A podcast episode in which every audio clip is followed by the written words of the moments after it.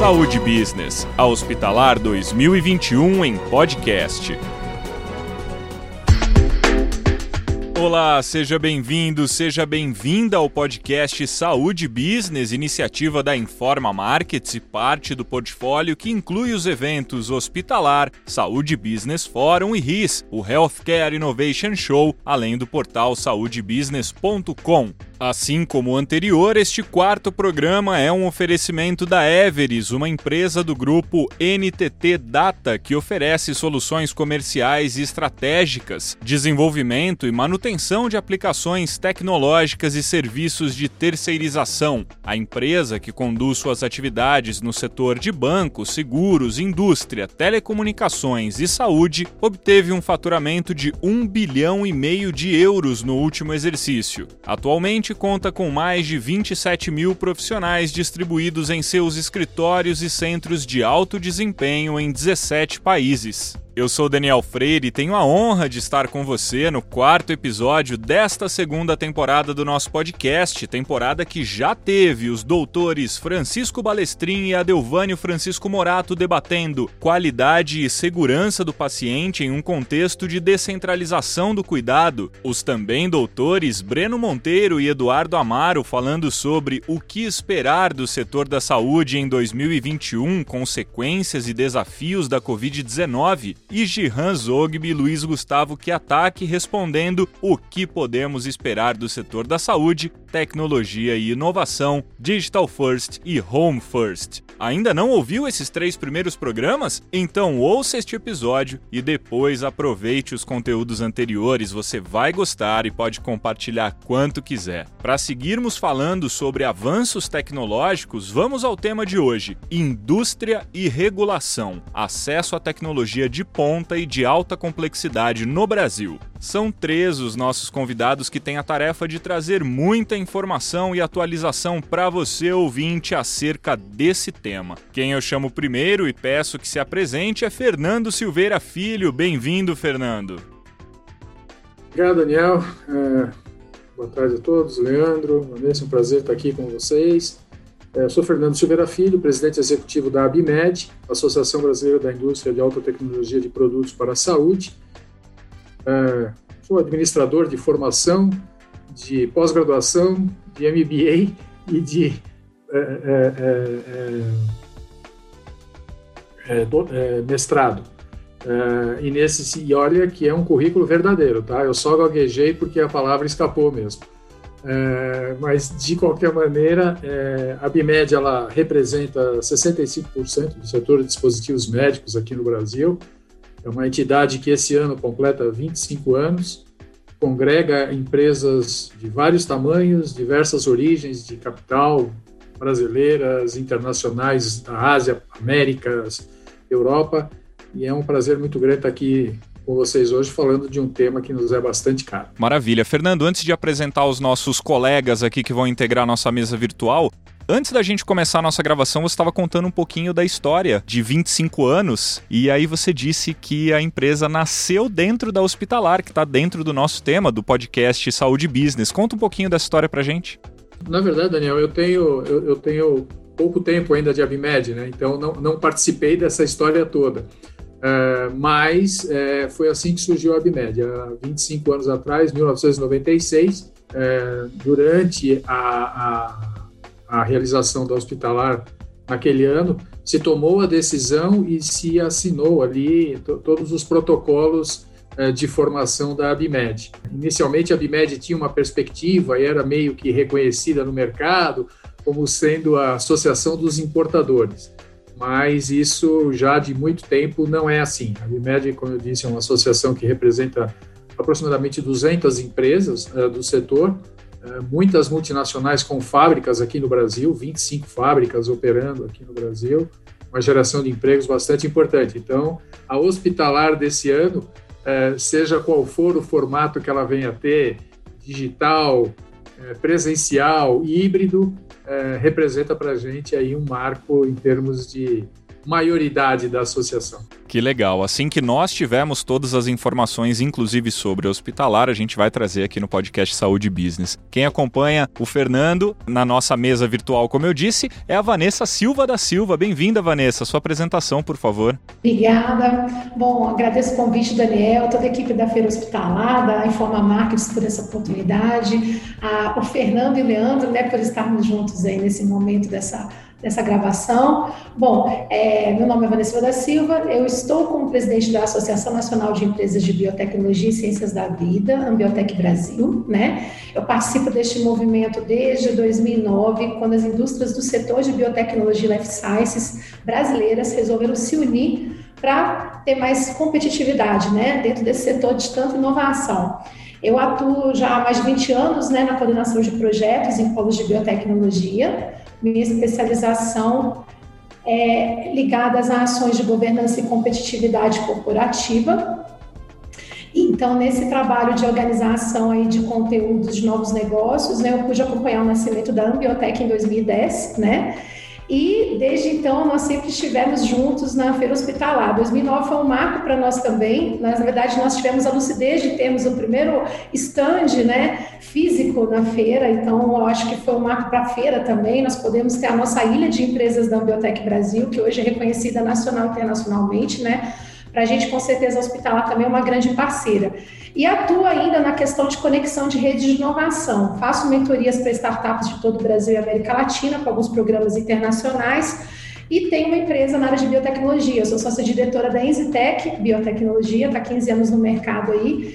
Inclusive é já também da Feira Hospitalar de algum tempo, né? E auxiliamos empresas no Brasil nos processos de pesquisa, desenvolvimento e inovação na área de biotecnológica e life sciences e também de assuntos regulatórios que é o nosso escopo. Então, eu fico muito feliz de ter esse convite aqui. Eu espero compartilhar um pouquinho da experiência com vocês. Nós também estamos muito felizes e também muito felizes em receber o cara que fecha o nosso grupo aqui. Dou as boas-vindas e peço a apresentação de Leandro Rodrigues Pereira. Tudo bem, Leandro? Bem-vindo. Tudo bem, Daniel. É um privilégio participar desse podcast junto com, com a Vanessa e com o Fernando né, e debater aí o acesso à tecnologia de ponta e de alta complexidade no Brasil. Eu tenho formação em odontologia e mestrado em engenharia de materiais. Entrei na Anvisa por meio de concurso público há 14 anos, né?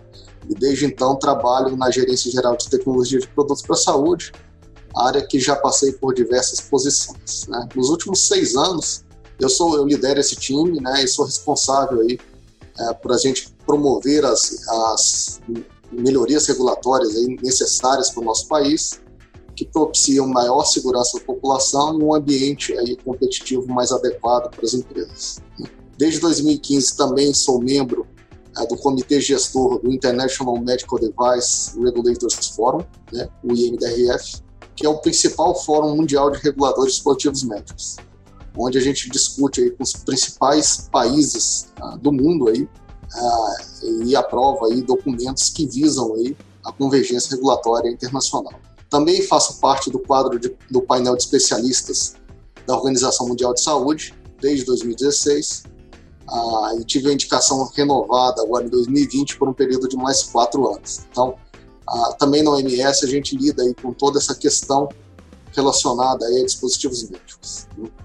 E para mim é um privilégio estar junto com vocês e estar aí conversando ah, um pouco sobre acesso à tecnologia, e seus gargalos. Muito obrigado pelo convite. Obrigado a você pela participação. Tá aí apresentado o nosso trio de feras que vão integrar esse quarto episódio do podcast Saúde Business. E eu já quero começar com uma pergunta que faz toda a introdução desse nosso episódio. Vou começar inclusive pelo Leandro, que terminou respondendo, aí a gente distribui depois para Vanessa, para o Fernando e vamos batendo papo com todo mundo, só para garantir para todos aqui a minha informalidade. A gente já conversou antes aqui, todos dispensaram os as nomenclaturas de doutores e tudo mais. Vamos, vamos deixar o papo aqui em casa mesmo para deixar todo mundo bem à vontade.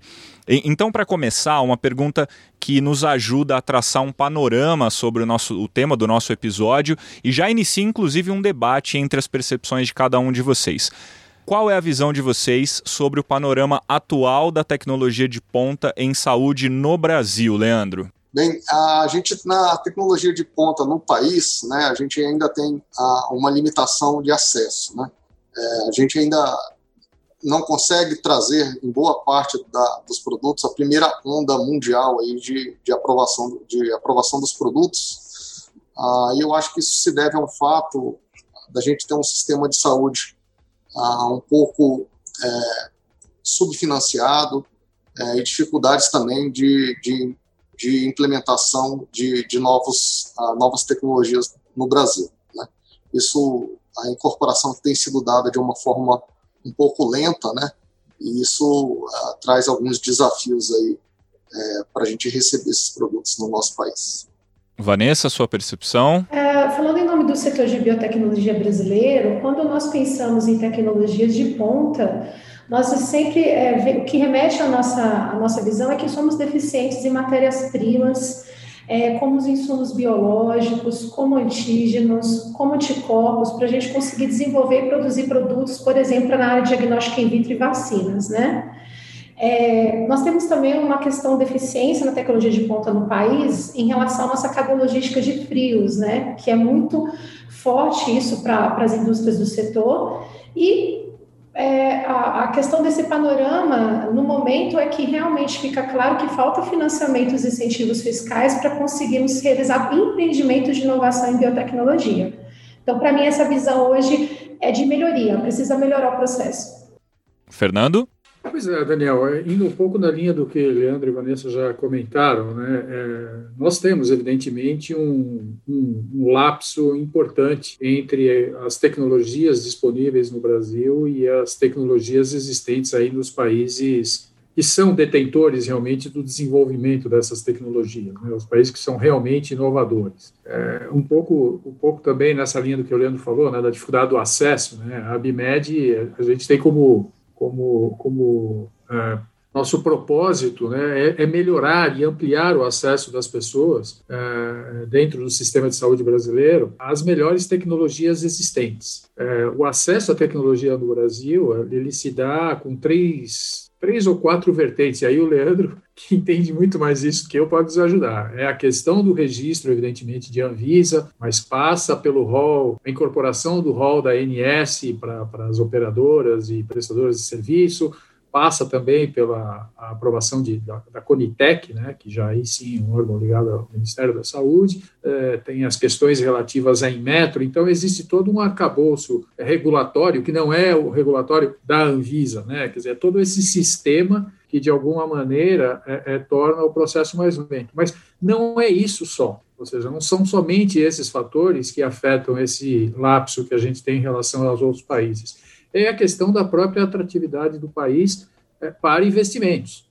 Para, é, é, eu, eu tenho dito de uma maneira bastante reiterada em todas as oportunidades: o Brasil precisa se inserir na cadeia global de saúde. Né? A gente viveu isso durante a pandemia, né? todo, todo, todos esses estremecimentos, né, para dizer o mínimo que a gente sofre, de ver concentração de um determinado item em um país ou em outro, ou numa região em outra, é, mostra claramente que nós estamos fora das grandes cadeias internacionais, né, da grande cadeia internacional. E o segmento de saúde é um segmento gerador de renda, gerador de riqueza, desenvolve tecnologia. É, o Brasil, pelo tamanho, dimensão geográfica, tamanho de população, pelo tamanho que tem o SUS, é o maior sistema de saúde pública do mundo. Né? E é, a gente pode dizer que, o, só para citar um nome, né? a gente pode dizer que o do Reino Unido é muito legal. É, é legal, mas para 60 milhões de pessoas. O SUS atende o dobro disso no Brasil.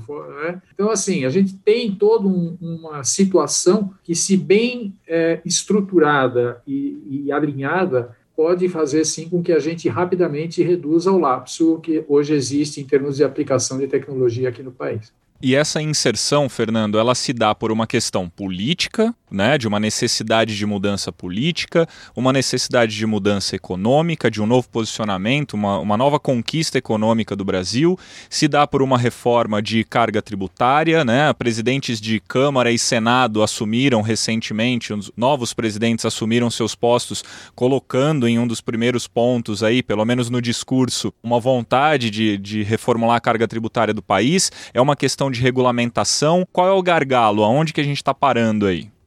Eu vou falar de um gargalo que você trouxe agora, eu acho que, que, que Leandro e depois Vanessa podem também complementar, porque acho que tem outros aspectos. Você tocou a questão da reforma tributária. Então, só para dar uma dimensão clara é, do que a gente está falando, os, os principais, os 18 principais países da OCDE, eles têm carga tributária zero para a saúde, tanto para medicamentos como para dispositivos médicos. Então, quando a gente fala do Brasil na inserção uh, competitiva global, né, se transformar num hub efetivamente é, é, pertinente na cadeia global de saúde, a gente já tem esse gargalo. Quanto à reforma tributária, ela se faz necessária por várias, várias, várias razões, Daniel.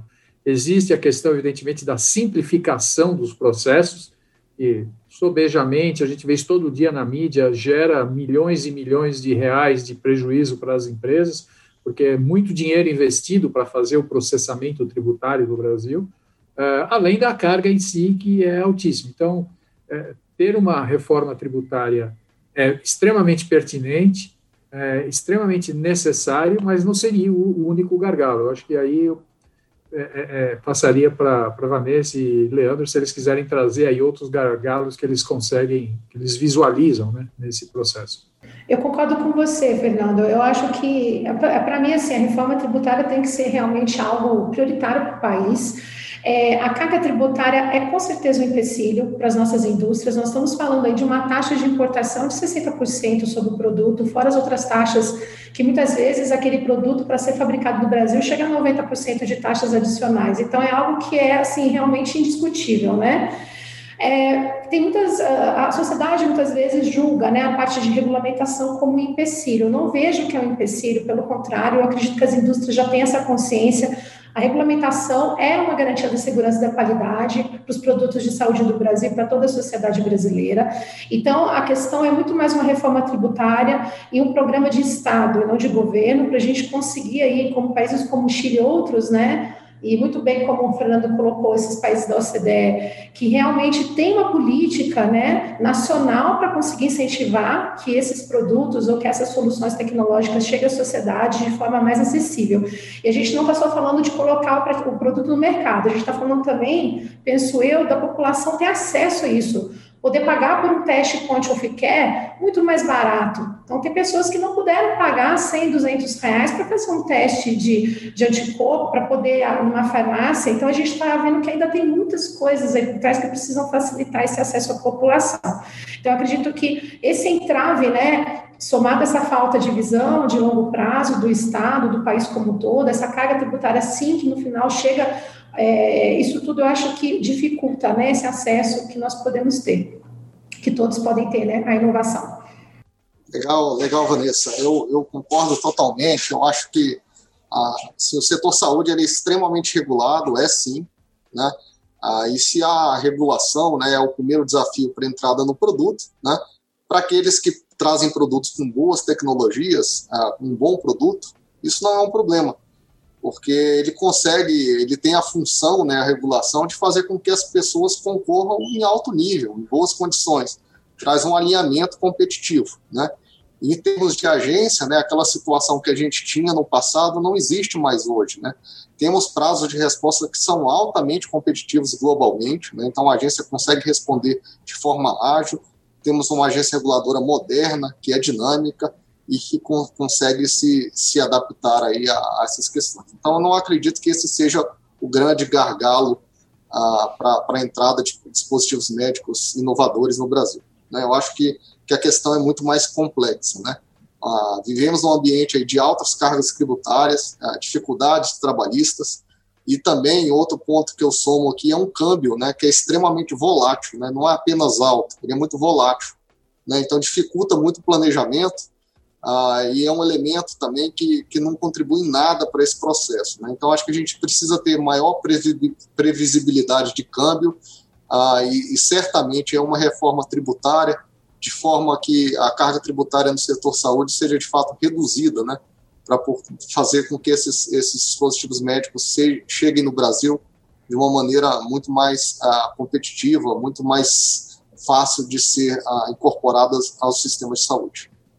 A Vanessa trouxe uh, o Chile como exemplo e alguns países da OCDE também como exemplo. O Fernando já tinha citado isso também. E eu gostaria de fazer a próxima pergunta em forma de duas perguntas, na verdade. Eu queria saber quais referências, além de Chile, OCDE, países da OCDE, podem servir de referência para o Brasil mas eu também queria trazer um pedido para que vocês dessem a sua palavra sobre como o Brasil pode se posicionar como referência e em que o Brasil é referência já. Imagino eu, por exemplo, vendo o trabalho dos profissionais da saúde nesse último ano né, desde sempre, mas no último ano, que os próprios profissionais da saúde brasileiros são referência mundial né? Os, os cientistas, os pesquisadores, os, os, profissionais de todas as áreas da saúde.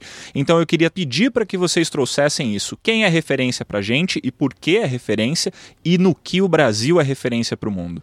Esse, esse tema me, me, interessa muito, né? Eu tenho, assim, nos últimos anos a Biotech tem feito muitas ações para a gente conseguir. É, uma das ações que nós temos feito muito dentro da nossa rede é poder entender como funciona lá fora e como a gente pode entender que esse modelo pode ser adaptável e fazer com que o nosso sistema também funcione. Por que, que nós não somos competitivos, né? Então, eu vou citar Israel pela política pública de investimentos na área de saúde para mim, Israel é um case interessante porque ele pega toda a cadeia produtiva e começa esse incentivo desde a concepção da ideia, não é só com financiamento ou recurso, mas também pode ser incentivo fiscal, mas todo incentivo que o Estado dá ao governo, desde a ideia do desenvolvimento do projeto, os testes para garantir a eficiência e a qualidade e apoiar a inclusão no mercado, que a gente está falando de cadeia logística. Então, é, essas referências internacionais nos mostram que quando se pensa no, no, no é o pensamento global da cadeia como um todo, né? É, eu também cito Coreia do Sul, a visão da Coreia, da Coreia é realmente impressionante para a atração de investimentos, então eles fazem muitas ações para a área de saúde com apoio e promoção de eventos comerciais internacionais de grande relevância.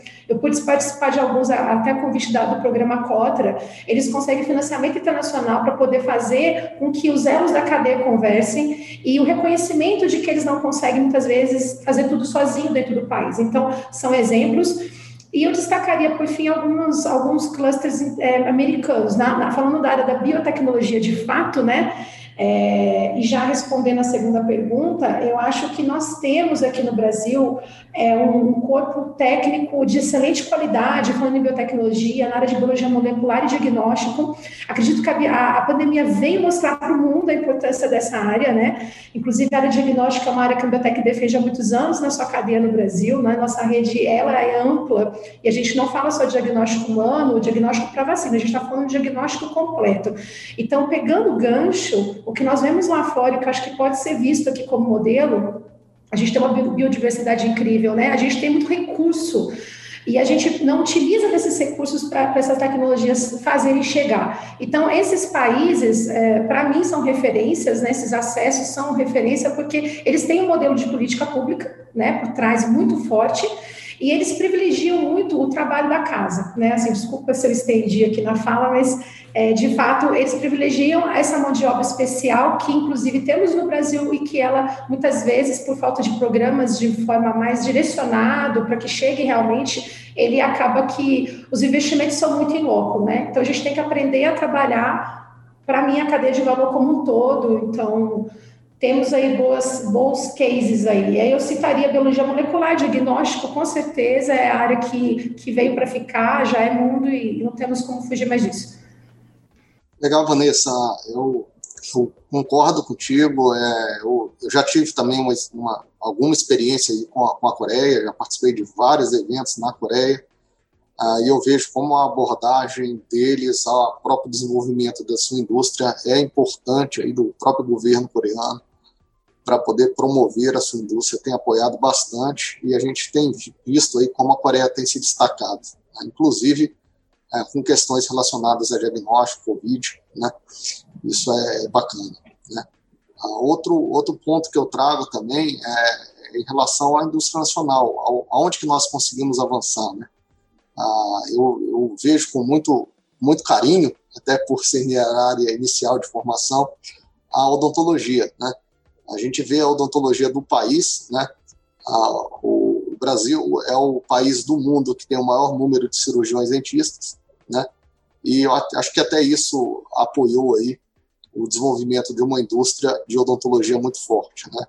O Brasil ele é ele se configura aí é, numa posição já de superávit na, na, na, na questão é, relacionada à odontologia, que eu acho que é o único setor ainda que, que é superavitário. Né?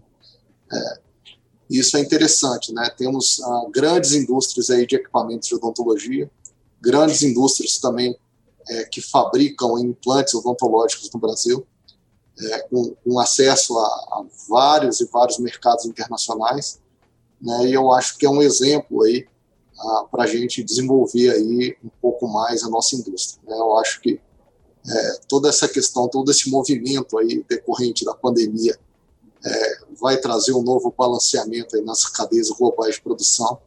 E eu acho que o Brasil aí tem, tem tudo aí para poder é, aproveitar essa oportunidade aí e crescer também em outros segmentos. Complementando um pouco aí a fala tanto da, da Vanessa quanto do Leandro, Daniel, eu citaria exatamente esses países, né, sabe? Israel, é, é, Coreia do Sul, os Estados Unidos têm alguns clusters específicos, né, alguns que estão se movendo, né, algumas coisas indo para Seattle, outras indo para o Texas, né, o Vale do Silício já não é tão Vale do Silício quanto já foi, né, eles estão tendo ali uma série de movimentações, meio que por especializações, na verdade, é um, é um modelo bastante interessante. Mas uma coisa que, é, é, é, é que gente, eu queria fazer duas considerações específicas, uma sobre a Coreia. Nos anos 60, o Brasil estava anos-luz à frente da Coreia. E hoje a Coreia é referência para o Brasil. E a única diferença que a gente pode apontar como tangível, porque foi mensurável no tempo, foi o investimento feito em educação. A Coreia é o que é hoje e se transformou no que se transformou pelo esforço continuado de vários e vários governos em promover uma educação de qualidade para todos. Isso foi fundamental para eles. Todo o resto, obviamente, mérito de, de óbvio, não, não tenho que, nem o que questionar. Mas esse foi um grande fundamento. E o que a gente vê em termos de desenvolvimento eh, hoje, em inovação principalmente, são os ecossistemas abertos de inovação, né, onde você, de uma certa maneira, trabalha é, é, e o intercâmbio de conhecimento e desenvolvimento ele se dá em múltiplas localidades de forma simultânea. É, e essa é uma outra característica que o Brasil tem se inserido nisso. A gente tem lá na CNI né, uma, uma iniciativa bastante interessante de cooperação. Ainda no ano passado foi assinado um acordo de cooperação também com Israel, no sentido de promover uma aproximação maior. Ou seja, existem vários movimentos. E aqui no Brasil também. A ABMED mesmo, ela é membro fundador, é membro fundadora da, do Centro para a Quarta Revolução Industrial aqui no Brasil né, que, é um, que é uma iniciativa do governo federal, através do Ministério uh, da Indústria Ministério da Economia, e governo do Estado de São Paulo e Fórum Econômico Mundial.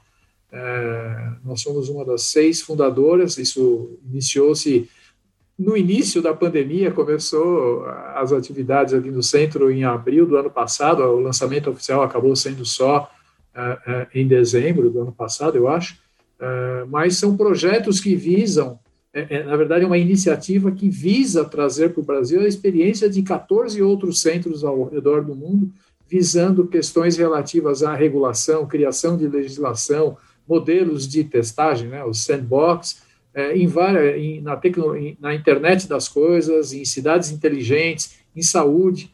Nós estamos, uh, nós apresentamos pela associação e e fomos aí também apoiados pelo governo do Estado de São Paulo nesse projeto, e está sendo ainda discutido, mas é um dos projetos que o centro está tocando, que é a questão de é, é, gerenciamento de dados para acompanhamento de doenças crônicas. Né? Existem algumas iniciativas já aqui em São Paulo sendo levadas adiante né, né, com essa iniciativa, mas é, a nova moeda do mundo chama-se dados.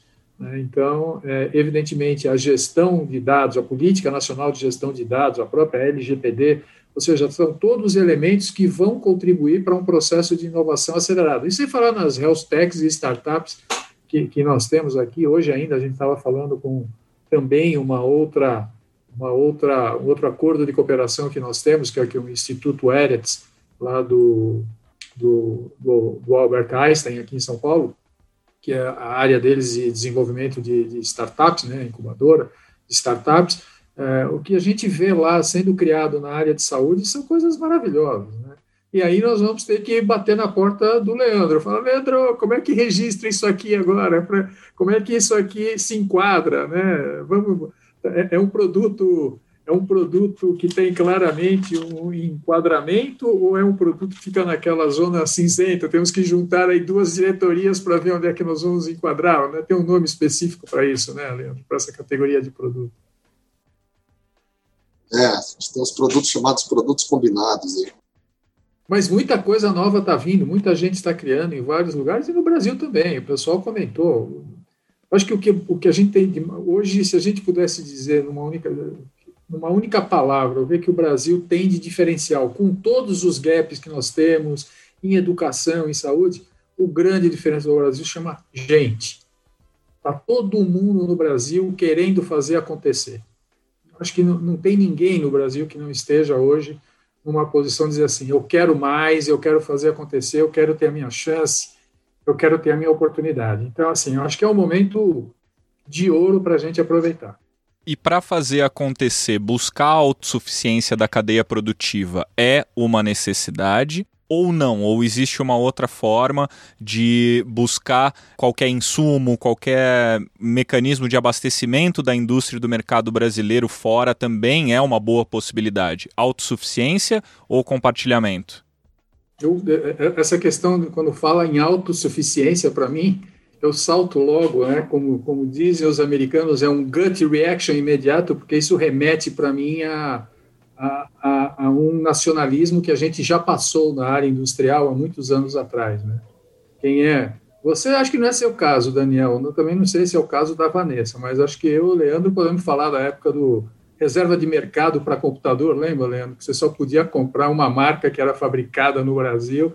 Era uma desgraça esse negócio. Porque, assim, a gente não pode ter nacionalismo. A gente está dizendo o mundo está todo interconectado. Né? Interconexão é tecnologia, mas é também uma forma de pensamento, é uma forma de atuação. Então, para você poder ter acesso a tecnologias de ponta que você possa incorporar em produtos fabricados aqui no Brasil, você precisa estar participando nisso de uma forma recíproca. A reciprocidade tem que ser verdadeira. O próprio Leandro já comentou anteriormente, falando ali da convergência regulatória, que visa trazer uma, uma capacidade competitiva balanceada. Né? É, óbvio, agora, se hoje a gente chegar e falar, olha, fizemos a convergência regulatória, a indústria nacional, por mais dedicada e brilhante que ela seja, ela precisa ter uma cadeia produtiva local de várias coisas.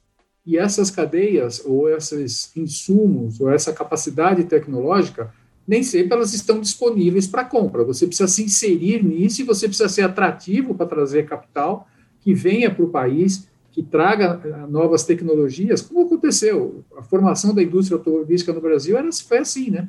Não existia toda a cadeia produtiva do setor automobilístico que tem hoje.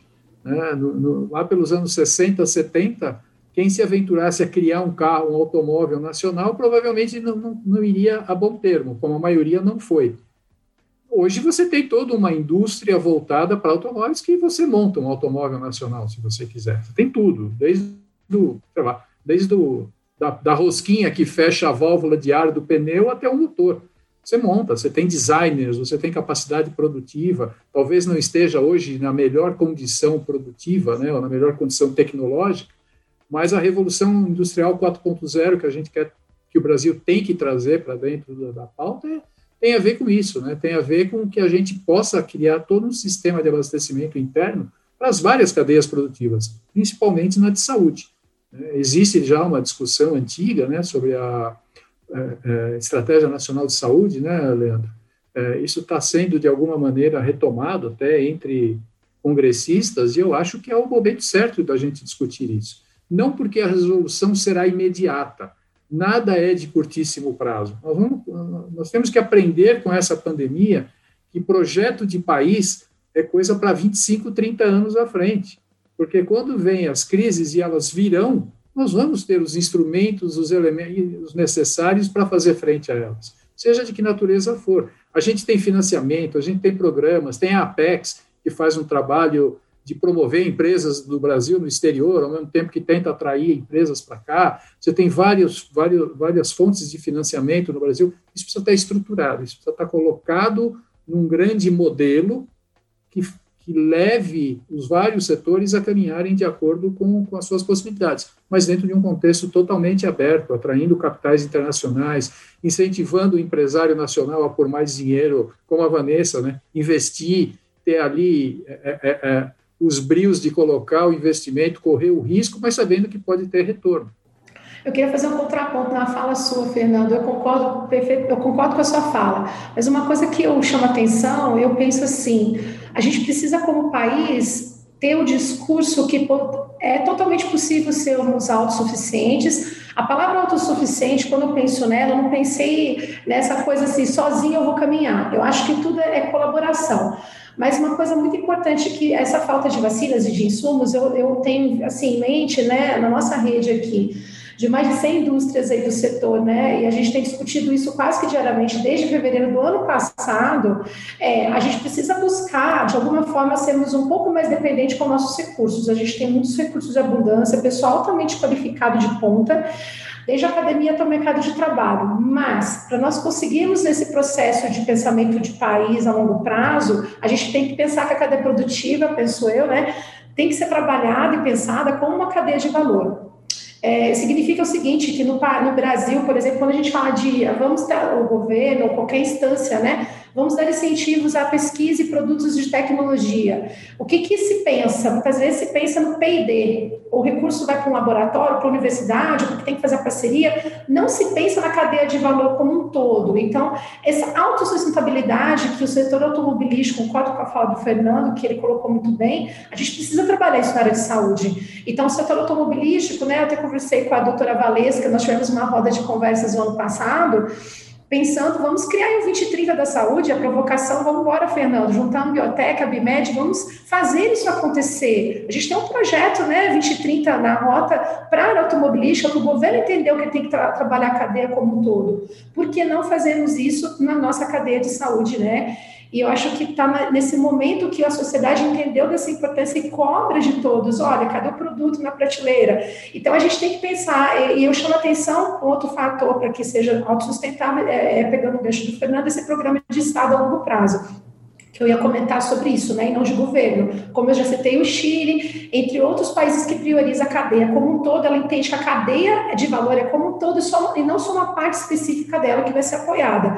Então, a cadeia tem que ser como um todo pensando que o desenvolvimento do programa tem que ser produto com qualidade, com segurança, né, aí a gente tem a Anvisa que faz um papel brilhante, e principalmente, que eu acho que a palavra da vez é rapidez. Então, se a gente também, é, eu acho que a colaboração nesse sentido, ela pode acontecer. Eu sou adoro colaboração, inclusive com vários países que já demonstraram. Então, assim, a gente não precisa criar receita, a gente pode fazer juntos esse bolo, né? Mas nós temos que ter inteligência de muitas coisas do nosso processo Fabril serem construídos no Brasil existe uma dependência muito grande, né? Eu vejo na área de saúde ainda dos insumos, dos produtos, de matérias-primas. Eu acho que a gente pode desenvolver isso no Brasil, penso que temos total capacidade, agora precisamos de uma política que nos organize e que faça com que todas as indústrias e todos nós possamos aproveitar disso da melhor forma. Bom, complementando aí ó, as falas da Vanessa e do Fernando, né, eu, eu, eu acredito no, no mundo globalizado, né, então, ah, de alguma forma, eu acredito, não, eu acredito aí que a gente precisa de ter ah, polos aí produtores, né, mas ah, não em, ah, em uma forma firme, uma autossuficiência dentro da cadeia produtiva brasileira. Ah, mas penso que, que toda essa questão e toda a, essa dependência da, da Ásia que tivemos aí na, durante a, a pandemia, ela vai trazer reflexões e vai buscar aí um novo balanceamento aí nas, nas cadeias globais de produção de dispositivos médicos. Né? É, e eu acho que aí abre, ah, até por uma questão geográfica, por uma questão ah, de termos ah, profissionais, de termos um, país aí é, grande como mercado, e, isso traz um, uma possibilidade, aí, uma oportunidade do Brasil se, se posicionar, mas para isso a gente precisa aí de incentivos e de de fazer com que para fazer com que o nosso complexo industrial em saúde cresça. Né? É claro que isso vai é, é, precisar de, de ações imediatas, né? mas também requer é, questões que são absolutamente estruturantes. Né? E aí a gente volta àquela questão da reforma tributária, enfim, de da gente conseguir reduzir o custo do Brasil para a gente ter um, um ambiente muito mais competitivo. Né? Mas é certo que a, a gente tem posição logística estratégica, temos já profissionais capacitados, temos empresários dispostos, então a gente tem, tem tudo para poder é, buscar é, é, essas oportunidades que, que, que abrirão para fazer com que o Brasil seja um ator é, muito mais relevante dentro das cadeias globais em saúde. Né? Leandro trouxe a palavra mercado, a Vanessa trouxe a palavra sustentabilidade. E essas são duas questões que, tão, que são muito importantes aqui. Né? A gente está falando de saúde, é bem primário, é necessidade de todo brasileiro mas mercado e sustentabilidade não podem ser excluídos da equação. Então, é, falando de tecnologia, muitas vezes, inclusive, na saúde, ela não consegue baratear os custos, ela traz custos novos, né, por conta de câmbio e, enfim, é, alta tecnologia traz custos altos. Então, eu queria saber de vocês como vocês já falaram um pouco sobre isso, trazer investimentos internacionais, né, abrir o mercado brasileiro, conseguir uma certa autossuficiência ou parcerias que garantam insumos de qualidade com preço acessível. É, mas eu queria que vocês reforçassem essa questão, essa relação sustentabilidade e mercado para que o Brasil avance ainda no ano de 2021. Isso é possível? Pensar em alguma equação que faça sentido?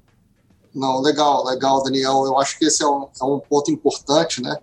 Ah, porque se, se existem novos custos ah, relacionados à incorporação de tecnologia, a gente pode, com ela, é, reduzir outros custos. O custo, por exemplo, da ineficiência, né? Ah, muitos gastos da nossa saúde, eles são derivados ah, da escassez de informação, por exemplo, e da repetição de exames desnecessários, né?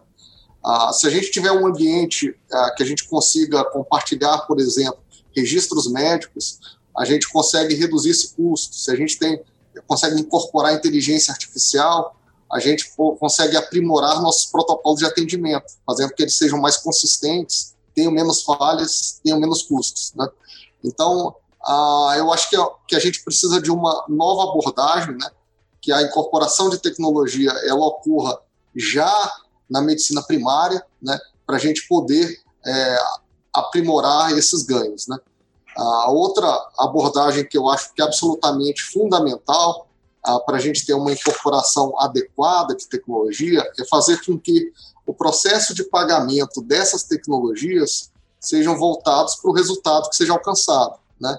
É, ou seja, a gente está falando de, um, de uma mudança de modelo de financiamento em que o valor da tecnologia, ou seja, o seu resultado, a qualidade de vida que for dada ao paciente, extensão uh, desses resultados, que sejam de fato pagos, e não o exame em si, enfim, eu acho que é uma, uma abordagem distinta que precisa ser feita, uh, mas eu acho que a, a, redução de ineficiência do sistema, ela, ela deve ser o grande financiador aí do acesso às novas tecnologias. Eu queria complementar a sua fala, Leandro. Eu vejo que tem uma coisa que é, eu queria chamar atenção para um ponto que a gente tem discutido isso muito, né? E cada vez mais na, na área de, no, no, setor industrial de biotecnologia do país, que é a grande dependência que nós temos ainda. É, aí eu vou fazer um recorte para essa área de bioeconomia, né? Nós temos uma grande dependência na importação de insumos e matérias-primas estratégicas para o setor de saúde. Eu estou falando de matéria-prima estratégica, é aquela que é fundamental para que aquele produto de ponta, um diagnóstico, um point of care, algo que não é só hardware, mas que incorporam biológicos, que muitas vezes isso nós não podemos e são insumos, muitas vezes matérias-primas, enzimas, que elas podem ser tranquilamente produzidas no país com uma regulação que a gente vai estar muito em breve te procurando, tá, Leandro? Nossa provocação aqui, e a gente tem falado, é, será que é só research only? Vamos parar com esse discurso, né? Vamos fazer com que isso é um produto para a saúde, ele tem que ter regulação, ele tem que passar por um processo de vistoria. Então, eu acho assim, é, a, facilidade, as, as, empresas muitas vezes não querem ter esse trabalho de pegar, desenvolver, fazer todo o registro, todo o arcabouço de qualidade. É mais fácil você importar pagar altas taxas e está tudo certo. Mas o mercado mostrou, e a vacina é o caso. O caso da vacina é um ótimo exemplo para mostrar que há anos nós temos essa dependência, há anos no setor de biotecnologia.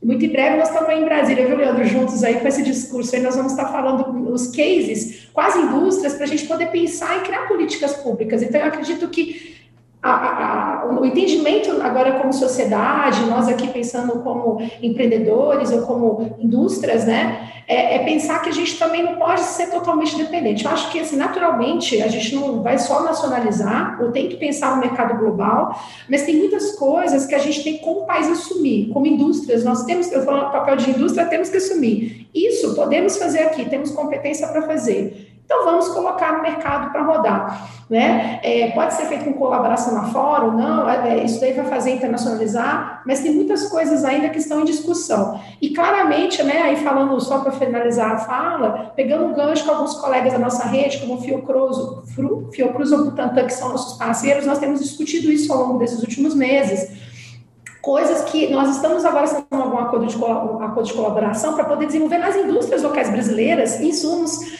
né, que não só vacina, mas outros insumos que nós entendemos que podem ser trabalhados e muito rapidamente precisavam estar sendo disponibilizados para o mercado. Então, a indústria brasileira ainda tem um pensamento, a meu ver, ainda muito é, de, de, desenvolvimento industrial, uh, muitas vezes com essa dependência muito grande, e na área estratégica, eu acho que tem alguns insumos que a gente precisava começar a quebrar esse horário. Então, eu chamaria atenção para esse ponto, dentro da sua pergunta aí, Daniel. Legal, Vanessa, que maravilha. Eu quero já ir para a última pergunta para vocês. Daniel, Oi, diga, Fernando. permite, claro, à vontade. Eu só queria, queria fazer só um complemento nessa questão do curso da tecnologia. O Leandro está até rindo ali, porque eu acho que ele estava esperando que eu fosse intervir mesmo. porque, assim, existe um pouco de falácia nessa questão de atribuir à nova tecnologia o custo eh, ou a elevação dos custos de saúde. Né? Uh, existem dados que mostram que uma boa parcela do que se investe em saúde no Brasil é, é desperdício. Acaba gerando desperdício. E são números expressivos, não são números baixos, não. Nós estamos falando na casa de dezenas de bilhões de reais. Né? Uh, então, esse é um dado. A questão da tecnologia, e a Bimed ela se bate muito por esse ponto, a tecnologia ela só se viabiliza no momento que ela é usada de maneira adequada para o paciente certo e de forma adequada. Porque senão você pode estar tá dando tiro, tiro de canhão para abater é, é, é, passarinho. Né? Ah, então, se você tem lá um problema, que um exame mais simples, e o Leandro tocou isso de uma outra maneira, né, falando da duplicidade dos exames, que às vezes os exames são repetidos por falta de dados para acompanhar o perfil do paciente, isso também ocorre. Você vai no seu médico que é clínico geral, ele te pede uma bateria de exames. Aí você vai no especialista, ele vai te pedir para repetir aquela bateria de exames. E aí você vai apresentar a conta para o teu seguro médico ou para o teu plano de saúde, ele vai dizer o seguinte: ok, te paguei, só que a sinistralidade como um todo aumenta. Então, isso artificialmente infla o custo da, da, da tecnologia. E existe um outro ponto aí em relação ao que a Vanessa ali falou, da, da, da estava falando da indústria nacional tal. É, a gente tem que entender que desde mil. Quando foi que deu a grande via? Quando, quando nós abandonamos, abandonamos a âncora é, cambial, acho que foi 2001, né, 2000, 2001, que foi abandonada a âncora cambial, a banda cambial que havia sido estabelecida no plano real. E aí o câmbio ficou livre. Mas ele ficou livre e nunca foi alto. O câmbio ficou durante muitos e muitos anos num patamar sustentável. Remunerava relativamente bem as exportações, não machucava muito as importações e a formulação dos preços locais. Então, houve uma certa acomodação da economia do país como um todo a uma taxa de câmbio controlada que, embora fosse livre, ela flutuava ba em bases interessantes. Aí eu te dou um dado, é, que é o dado do, de você cozinhar, jogar o sapo na água fervendo ou jogar ele na água fria. Né? Esse ano nós sentimos muito, porque em um ano variou o câmbio em 40%, 2020, né? no ano 2020. Mas a gente vem sendo cozido em água, em água progressivamente quente há 10 anos. A taxa média do câmbio no Brasil foi crescendo 3% ao ano todo ano. Quando no último ano, quando explodiu o câmbio, todo mundo falou: puxa, agora o câmbio está me matando, porque a gente, de novo, estava num patamar onde os custos e preços relativos iam se ajustando. Então, você, de uma certa maneira, a indústria fala: puxa, eu vou correr o risco trabalhista. Eu tenho um custo de financiamento altíssimo no Brasil. A taxa Selic era 14% até alguns anos atrás. É, eu tenho, e ninguém pega dinheiro a taxa Selic, né, só para dar a referência. É, eu tenho problemas de uma legislação trabalhista difícil aqui no país. Eu tenho uma carga tributária brutal. Põe tudo na conta, quer saber? Eu importo, distribuo, importo uma parte, fabrico o resto. Então, isso, de uma certa maneira, inibiu o apetite é, por investimento genuíno, produtivo em toda a cadeia. Quando a gente fala cadeia, é tudo, né? desde o elemento mais simples, às vezes altamente sofisticado, mas que faz parte de uma cadeia ainda maior, que é o que a, Vanessa estava comentando. Então, quando a gente fala de incorporar tecnologias, a gente tem que lembrar ainda, e só para terminar aqui minha fala sobre esse assunto, é a questão da, do custo da tecnologia versus a produtividade. Hoje pela manhã eu estava conversando com uma startup e o rapaz estava me mostrando ali um produto que ele está desenvolvendo, em que uma, as pessoas vítimas de AVC estão recuperando a sua capacidade é, é, de mobilidade e muitas vezes até voltando para o mercado de trabalho em prazos muito curtos. Estamos falando de 10 meses, um ano. É, quando 70% das pessoas vítimas de AVC no Brasil, elas a partir do momento do AVC, elas não retornam para o mercado de trabalho. Então, você imagina a aplicação de uma tecnologia que, na pior das hipóteses, leve o cara de volta para o mercado em um a dois anos, mercado de trabalho em um a dois anos, é, é, versus uma pessoa que, aos 40 anos de idade, ficou inválida para sempre, ou ficou impossibilitada de trabalhar para sempre. O ganho de produtividade para o país é brutal. E quem pode trazer isso? Tecnologia aplicada, seja ela uma tecnologia de acompanhamento, seja uma uma tecnologia terapêutica, seja uma terapia de detecção, seja uma, uma terapia, uma, uma tecnologia que de forma preditiva ajude as pessoas a não passarem pelo processo de adoecimento ou até mesmo de incapacidade laboral. A questão do Brasil é produtividade. Produtividade, se você pega a tecnologia e joga isso na saúde, em termos comparativos, e traz esse dado a toda, você vai ver que a, a, a produtividade agregada que isso traz ao país é muito grande. É muito grande. Sem contar o bem para o próprio indivíduo, né? Para a saúde, para a física, para a saúde mental e tudo mais. Então... Psicológica, né? A dignidade do, da pessoa em termos de trabalho, poder desenvolver sua atividade. Eu vi o exemplo de um escritor. Ele não conseguia, há três meses atrás, depois de um AVC, ele não conseguia levantar o braço. Ele voltou a autografar os livros dele com três meses o seu depoimento me lembra uma música do Gonzaguinha. Eu tô aqui viajando já, saindo do universo da saúde, que tem uma música dele que diz que sem o seu trabalho, o homem, como como ser humano, não homem masculino, mas o homem não tem honra, né? Então é um, um, um pensamento do Gonzaguinha, mas que faz muito sentido para complementar a sua fala e para a realidade do Brasil, que hoje tem mais de 14% da população desempregada e é uma solução que precisa ser encontrada também, porque é tudo uma cadeia. A gente está vendo aqui nesse episódio que tem interferência política, econômica, é, do emprego, de, enfim, de tudo, é, resulta também na nossa saúde.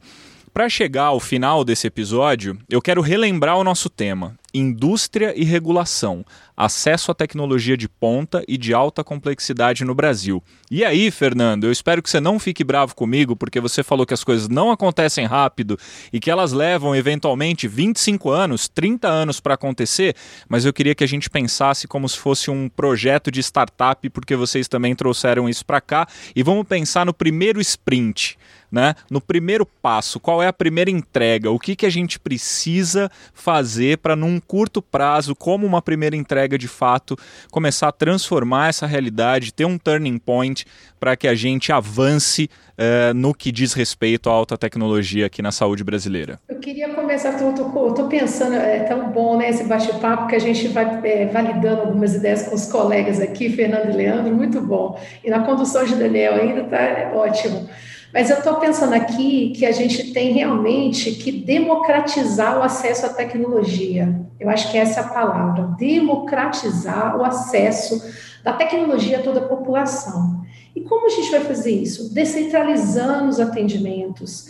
Essa briga de foice que o pessoal fica discutindo, pode ou não pode, farmácia não pode, laboratório não deixa parar com isso. A população precisa receber os equipamentos, os produtos point of care. Então, eu queria, assim, tem um dado muito interessante que eu gosto sempre de lembrar, quando a gente discute muitas questões de acesso, e tem isso sendo discutido muito dentro da rede da biotech, né, com os associados. Falando em números, hoje nós temos no país aproximadamente, vejam bem, 6.800 hospitais, 18 mil laboratórios, aproximadamente, né, para mais um pouco, mas nós temos 80 mil farmácias ou mais já. Então, o que, que eu quero dizer com isso? É, assim, eu considero que, por exemplo, por exemplo, as farmácias pode ser um ponto estratégico para democratizar esse acesso.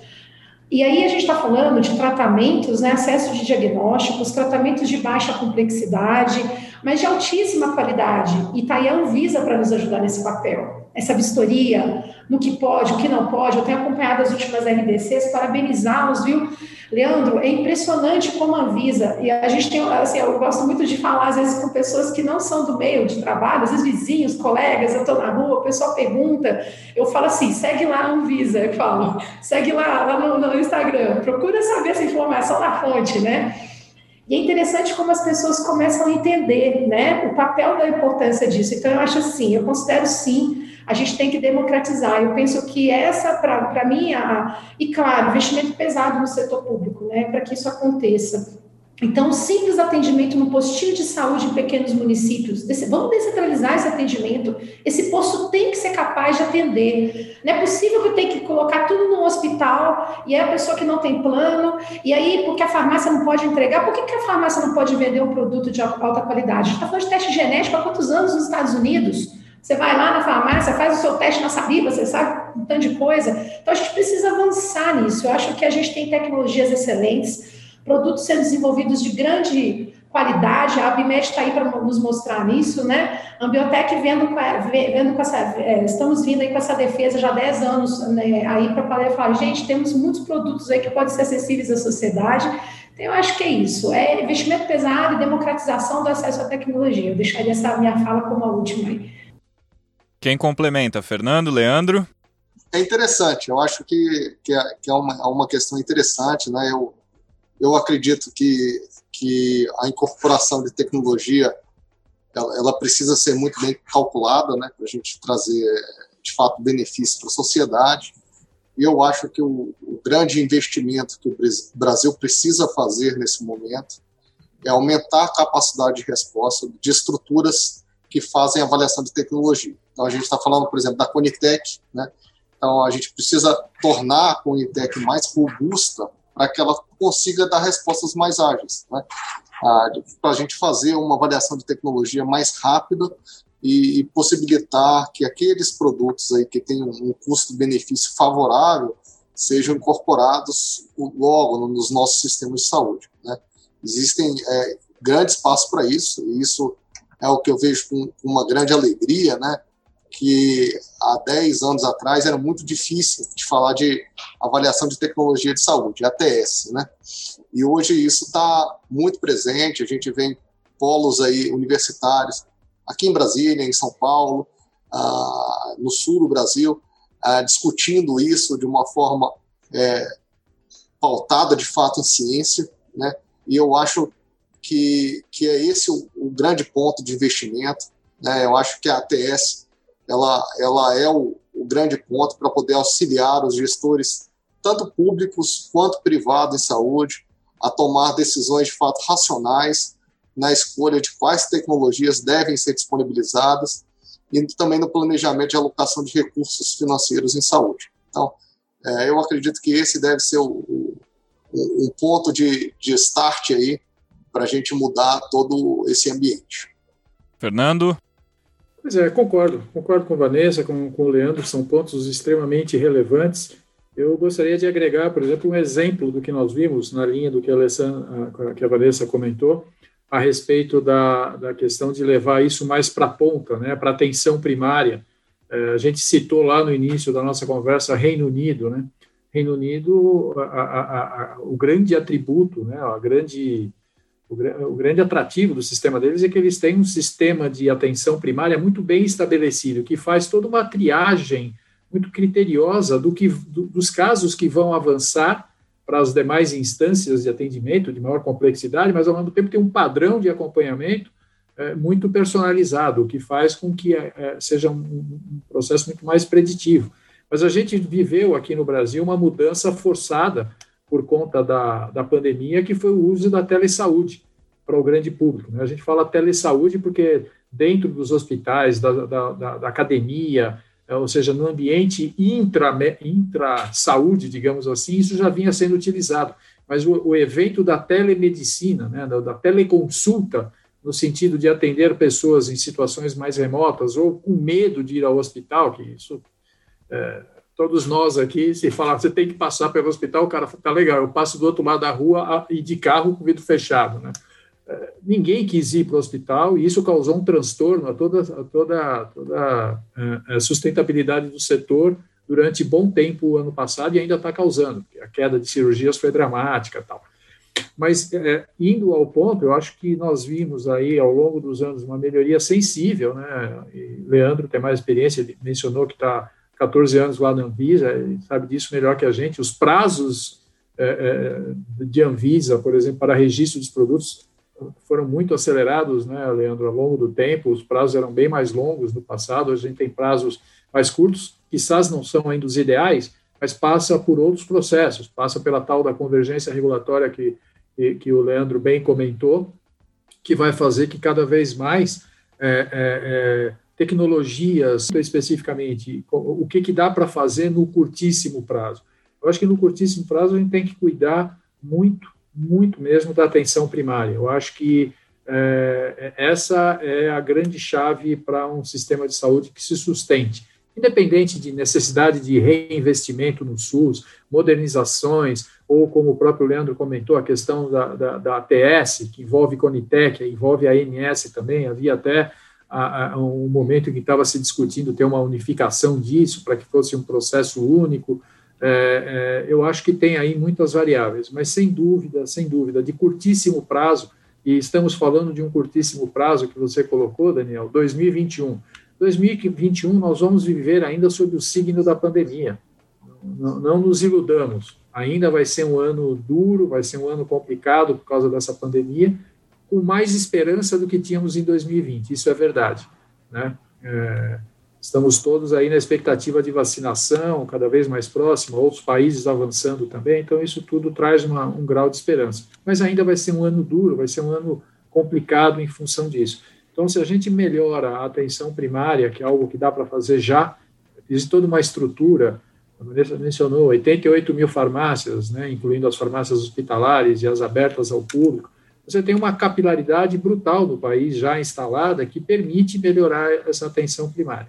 Então, esperemos que isso aconteça é, para que a gente tenha aí a capacidade de desenvolver o país como mercado, que é o que você colocou, né? Então, desenvolver o país como um mercado atrativo para investimentos, para instalação de cadeias de produtivas na área de saúde, para que realmente a gente possa usufruir também é, do mercado internacional e passar, ao invés de ser um importador líquido de tecnologias, passar a ser, pelo menos, é, um exportador é, é, pertinente e que tenha aí um balanço melhor das coisas, né? independente de quem se instale no país e de quem faça o investimento. Muito bem, Fernando Silveira Filho, Vanessa Silva da Silva e Leandro Rodrigues Pereira. Em nome da Informa Markets, eu agradeço muito a participação de vocês que garantiram mais um episódio de grande relevância para a nossa audiência. Muito obrigado. Obrigado. Obrigado, Daniel. Um abraço a todos. Obrigada, prazer estar com vocês. Muito obrigada. Eu também agradeço muito a você que nos acompanhou em mais este episódio do podcast Saúde Business, que foi um oferecimento da Everest. No próximo programa, chegaremos à metade da jornada que nos levará até a Hospitalar 2021. Para ter informações sobre a própria hospitalar e mais conteúdos do portfólio de saúde da Informa Markets, acesse as redes sociais e o blog da Hospitalar e acompanhe de perto o saudebusiness.com. Foi um prazer estar com você mais uma vez. Até o próximo programa. Um grande abraço. Tchau. Saúde Business, a Hospitalar 2021 em podcast.